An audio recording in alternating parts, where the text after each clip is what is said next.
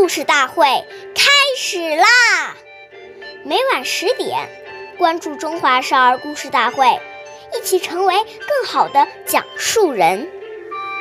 岁月易流失，故事永流传，弘扬中华瑰宝，传承红色基因。我是中华少儿故事大会讲述人张风奇，一起成为更好的讲述人。今天我给大家讲的故事是《故事大会》红色经典故事第八集。周恩来吃鱼叶窝窝头。中央红军刚到陕北时，周恩来爷爷兼任西北军委后方办事处主任，还负责后方供应军需工作。中央机关。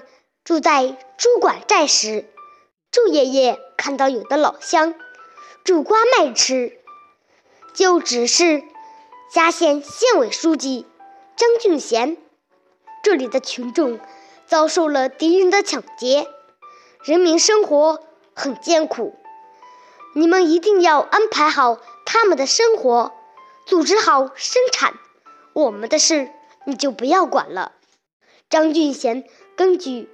周恩来爷爷的指示，深入民户，访贫问苦，开展互助互济活动，想方设法解决人民群众的生活困难，并把县委灶上解鱼的小米和黑豆都送给了困难户。